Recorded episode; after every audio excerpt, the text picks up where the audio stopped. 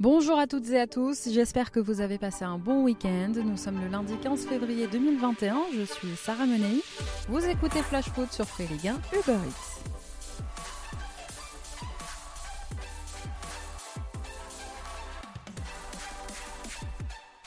Bordelais, Marseillais, on vous dit pas merci. On l'attendait, pourtant, ce 116e choc historique de Ligue 1, eh bien on s'en serait bien passé.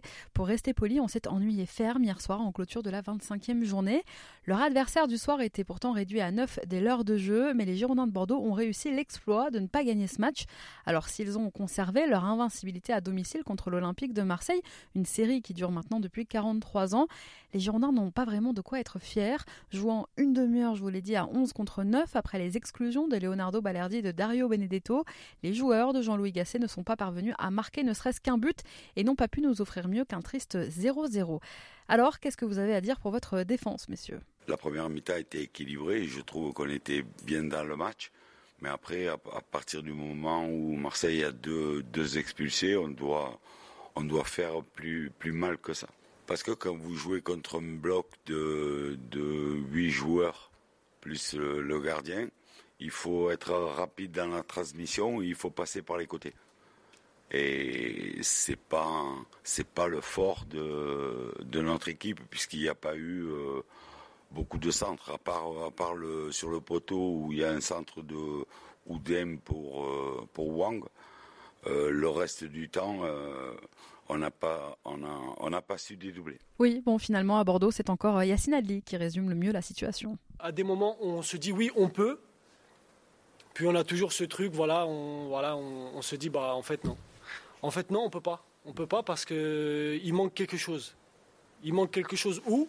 Je sais pas. Il en manque à, tous les niveaux.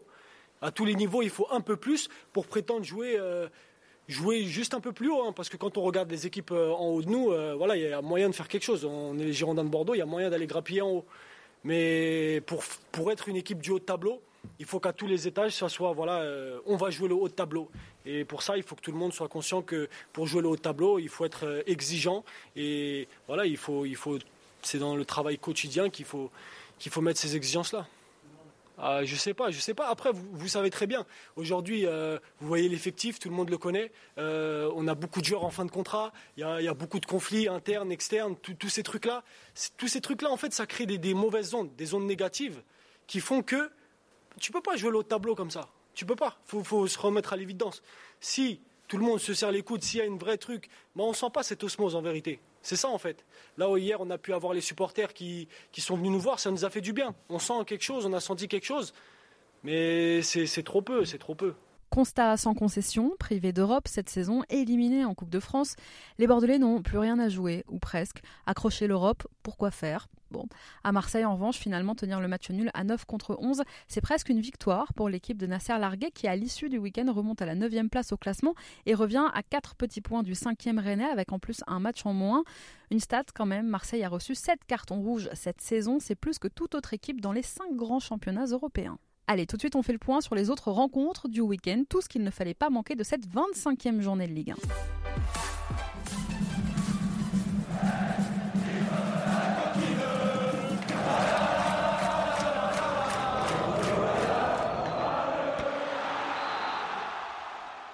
Un premier constat déjà à l'issue du week-end, les gros ont calé. Et oui, c'est très long, une saison. Ce week-end, le Paris Saint-Germain est la seule équipe parmi les sept premiers à s'être imposée. Et pourtant, même ça, c'était pas chose facile. Samedi après-midi, dans la douleur, le PSG s'est donc imposé face à l'OGC Nice. Les Parisiens, privés de Neymar, d'Angel Di Maria et de Marco Verratti, ont eu grand mal à s'offrir la victoire face aux Aiglons. Ils avaient pourtant bien entamé la rencontre et mené 1-0 grâce à un but de Julian Draxler. Mais rapidement, les joueurs de Mauricio Pochettino se sont mis à douter. Ronny Lopez profitait d'une erreur de Marquinhos pour réduire l'écart peu avant l'heure de jeu. Une égalisation qui galvanisait les Niçois. Finalement, Moiskin, à un quart d'heure du terme, venait offrir la victoire aux siens. Score final 2 buts 1 pour Paris. Alors la question que l'on se pose aujourd'hui, c'est le PSG est-il prêt Prêt pour affronter Barcelone mardi soir en Ligue des Champions? Le Barça qui a cartonné à la veste 5-1 en Liga ce week-end.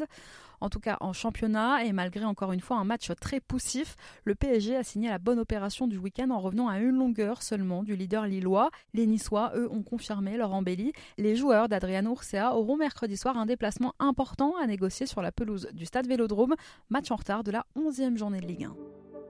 Samedi, toujours, c'est le stade de Reims qui recevait Lens. Battu par Lorient le week-end dernier, les hommes de David Guillon voulaient ce week-end renouer avec le succès.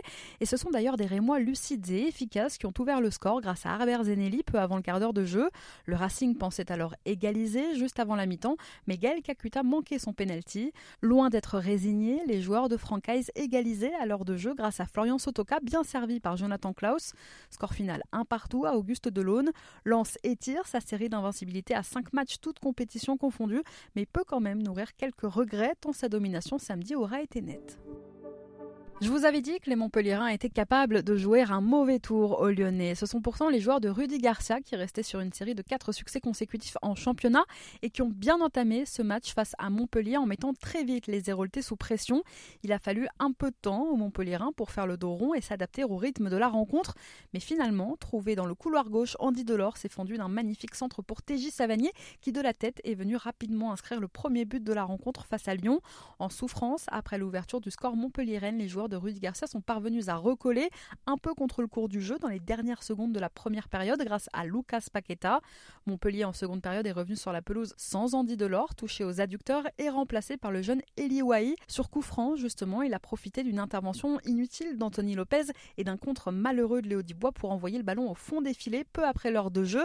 À à peine 18 ans, Wahi a déjà inscrit 3 buts en 7 rencontres de Ligue 1 cette saison.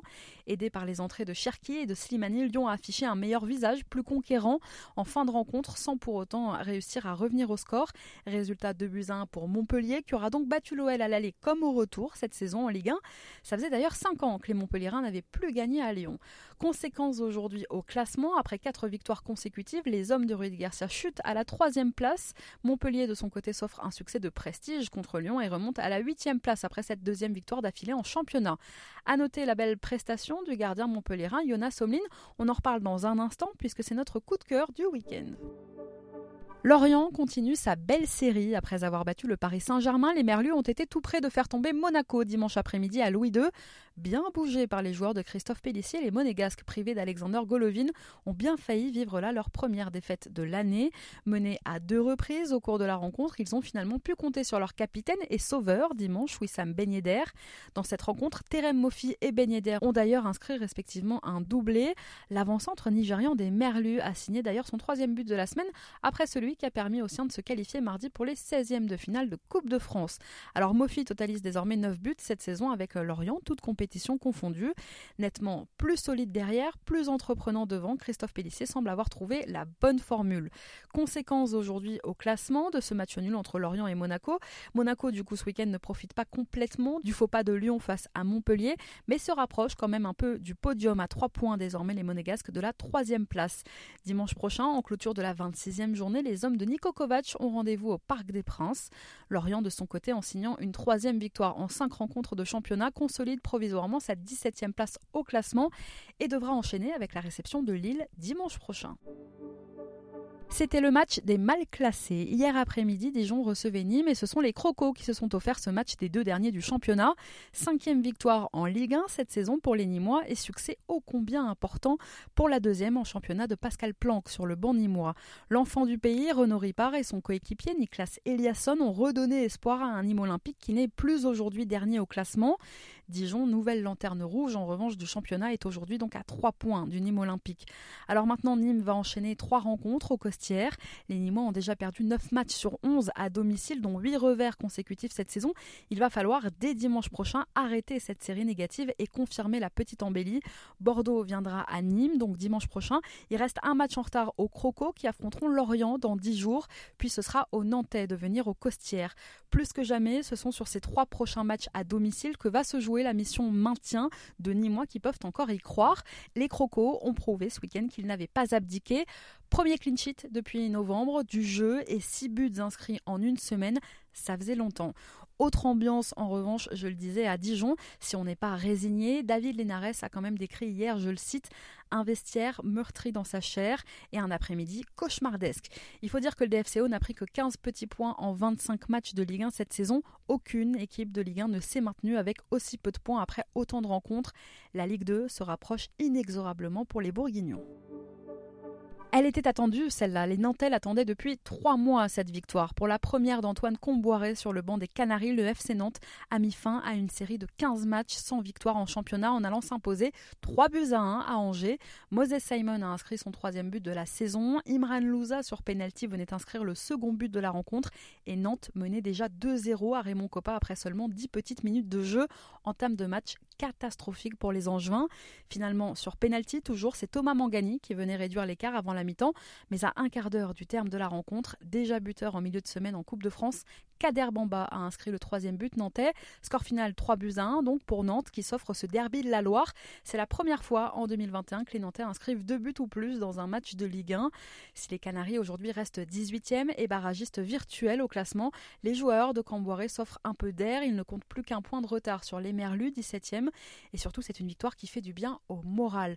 Côté Angevin, en revanche, eh bien, vous l'imaginez, c'était la soupe à la grimace. Quand, quand vous faites une entame de match euh, de ce niveau, c'est moi j'ai juste honte de ce qu'on a fait quoi. Voilà, tout simplement. Donc j'assume, hein, je suis le coach, j'ai pas de souci avec ça, euh, je suis le premier responsable. Voilà. Donc on en parlera entre nous tranquillement euh, à la reprise. Deux défaites consécutives en championnat contre des équipes malades, qui plus est Nice et puis maintenant Nantes. Le SCO aura l'occasion de se rattraper dimanche prochain à la Méno. En parlant de Méno, à la recherche d'une victoire depuis un mois, Strasbourg s'est offert hier le derby de l'Est. certainement galvanisés par 300 supporters venus les encourager aux abords de Saint-Symphorien. Ce sont les Messins, pourtant, qui ont débuté le derby de l'Est à fond la caisse. Sur un contre éclair, Thomas Delaine a ouvert le score dès la 18e minute de jeu. Mais les hommes de Thierry Loré ont pu compter sur Adrien Thomasson, qui s'est offert hier un doublé. Coup dur en plus pour Frédéric Antonetti qui a perdu hier Pape Matarsar, le milieu sénégalais victime d'une béquille à la cuisse, a dû quitter ses coéquipiers dès la 37e minute de jeu. Alors si les Messins restent 7e et que les Strasbourgeois sont 16e à l'issue de cette 25e journée, le Racing, grâce à cette victoire dans le derby, conserve sa belle marge de 6 points sur la place de barragiste. L'AS Saint-Etienne va mieux et ça se voit. Hier, toujours, les Verts ont confirmé leur regain de forme en battant le Stade Rennais 2-0. Ce sont Denis Bouanga et Arnaud Nordin qui ont inscrit les deux buts stéphanois de la rencontre et c'est un quatrième match sans défaite pour les hommes de Claude Puel désormais. Les Rennais, eux, passent encore une fois au travers et s'enfoncent donc davantage dans une crise de résultats. Les joueurs de Julien Stéphane n'ont plus gagné depuis quatre journées en championnat et ont été éliminés en 32e de finale de Coupe de France jeudi dernier. Fragile, peu inspiré, cette équipe qui n'a gagné qu'une seule fois en 2021, reste cinquième aujourd'hui au classement mais voit ses concurrents revenir. Hier, après la rencontre, le capitaine rennais Damien Da Silva n'a pas mâché ses mots en conférence de presse. On est en colère parce que en ce moment on n'est pas bon, on va pas, on va pas se cacher, on n'est pas bon. Euh, ça, ça arrive. Ce qui est inacceptable, c'est euh, le comportement, le sentiment de non-révolte qu'on peut avoir. Euh, voilà, on se sent faible aujourd'hui. On se sent à la merci de, toutes les équipes de Ligue 1 quand on est comme ça on le sait, c'est pas la première fois et c'est ça qui est énervant parce que ça fait beaucoup de fois et, voilà, c'est des points qu'on perd. Il faut voir que le terrain. Le terrain, c'est un peu le, reflet de, ce qu'on fait actuellement euh, dans la globalité. je pense que tout le monde doit se regarder euh, individuellement, collectivement et travailler beaucoup plus que ça. Lille a trouvé sa bête noire en championnat cette saison. Déjà battu à l'aller à Francis Leblé, le LOSC a une nouvelle fois buté contre Brest. À quatre jours de recevoir l'Ajax Amsterdam en Europa League, le leader lillois n'a jamais vraiment inquiété son adversaire du jour. Avec aucune frappe cadrée sur 14 tentatives, Lille a manqué de précision et n'est pas parvenu à trouver la faille. Sébastien Cibois, qui remplaçait encore une fois Gauthier Larsonneur dans les cages brestoises, n'a pas été inquiété une seule fois. Les Dogs, qui restaient sur six succès consécutifs en championnat, avaient pourtant confisqué le ballon dès l'entame de match mais ils ont peiné eh bien, à inquiéter cette défense bretonne très bien en place. Les joueurs de Christophe Galtier pensaient ouvrir le score avant que le but de Jonathan David ne soit finalement refusé pour une main préalable de José Fonte. Si les Dogs ont poussé en fin de match, ils ont été incapables de faire sauter le verrou breton. Stade flatteuse d'ailleurs pour l'équipe d'Olivier Dalloglio. Après le Paris Saint-Germain, fin décembre, Brest est seulement la deuxième équipe, toute compétition confondue, à ne pas avoir encaissé de but face au LOSC dans les 12 derniers mois. Alors oui, en concédant le nul à domicile contre le 12e du classement, le LOSC a préservé ce week-end son fauteuil de leader du championnat, mais il a manqué l'occasion de distancer plusieurs rivaux. Et justement, on passe à notre déclat du jour puisqu'elle est signée à un Christophe Galtier très en colère après la rencontre.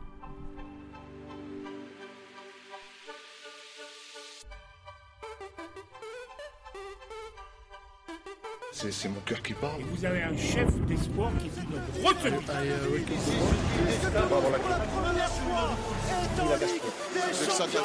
On l'a dit, ce point obtenu face à Brest suffit aux Lillois pour conserver la tête du championnat. Mais au vu de la prestation de ses joueurs, Christophe Galtier n'a pas caché sa déception à l'issue de la rencontre. Autant on a bien contrôlé euh, euh, le danger brestois avec euh, leur qualité de centre, la qualité de jeu de tête de Mounier, leur transition qui nous avait fait très mal au match aller.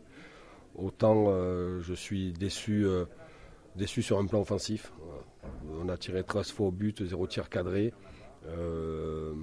voilà, pas assez c'est pas un manque de justesse, mais sûrement un manque de détermination, un manque d'agressivité. C'est voilà, la déception du match, elle, est là. Le résultat, après, c'est toujours difficile. Hein. On sait que les équipes qui viennent jouer ici nous craignent, bien évidemment. Mais voilà, il aurait fallu faire avoir plus de tempérament sur un plan offensif et provoquer encore plus cette défense pour, pour la, pousser, dans ses limites. Et je trouve qu'on n'a pas assez insisté. Et, euh, la défense brestoise, euh, même si elle a été acculée, n'a pas, pas énormément souffert. Premier euh, à 25e journée, on ne l'aurait pas imaginé, mais il y avait des résultats très favorables dans cette journée-là, avec les concurrents directs. C'était l'occasion de, creuser un écart un peu plus important, mais malheureusement, on n'y est pas arrivé. C'est une déception, évidemment qu'on est content d'être euh, premier, mais c'est une déception euh, sur, sur le contenu du match quand même. Alors ça, c'était la version soft hein, et lucide en conférence de presse d'après-match, mais Christophe Galtier a surtout laissé exploser sa colère sur le terrain juste après le coup de sifflet final, avec dans son viseur l'arbitre Bastien de et ses assistants qui n'ont accordé que trois petites minutes de temps additionnel, traitant l'arbitre de la rencontre de malhonnête. Christophe Galtier risque aujourd'hui une sanction. Allez, on vous partage notre coup de cœur de la semaine dans Flash Foot. Tu le sais, je te l'ai dit dans la colline. Mais tu t'aimes d'une façon que c'est pas possible de le dire. Et tout le temps je te vois, tout le temps je te parle. Le coup de cœur cette semaine, il est pour Jonas Somlin, grand artisan du succès de Montpellier sur la pelouse de l'Olympique lyonnais. Le gardien suisse a notamment réussi 7 arrêts samedi après-midi, une copie propre comme au match aller au mois d'août à la Mosson. Après avoir été quelque peu en difficulté ces dernières semaines, Omlin retrouve des couleurs et conforte sa position de titulaire dans les cages montpelliéraines. Arrivé cet été pour remplacer l'Argentin Geronimo Rulli reparti à la Real Sociedad, Omlin a eu un peu de mal, il faut le dire, à s'imposer en début de saison. Même contre Lyon, il a donné quelques sueur froide aux supporters montpelliérains avec des relances pas toujours très assurées. Mais finalement, eh bien, le portier de 27 ans s'est très bien rattrapé jusqu'à devenir presque le cauchemar de Karl Toko et Cambi et d'Islam Slimani. Confirmation attendue pour Jonas Omlin dès dimanche face au Stade Rennais à la Mosson. Merci à tous d'avoir été avec nous. C'était Sarah Monei. Vous écoutiez Flash Foot. On se retrouve demain.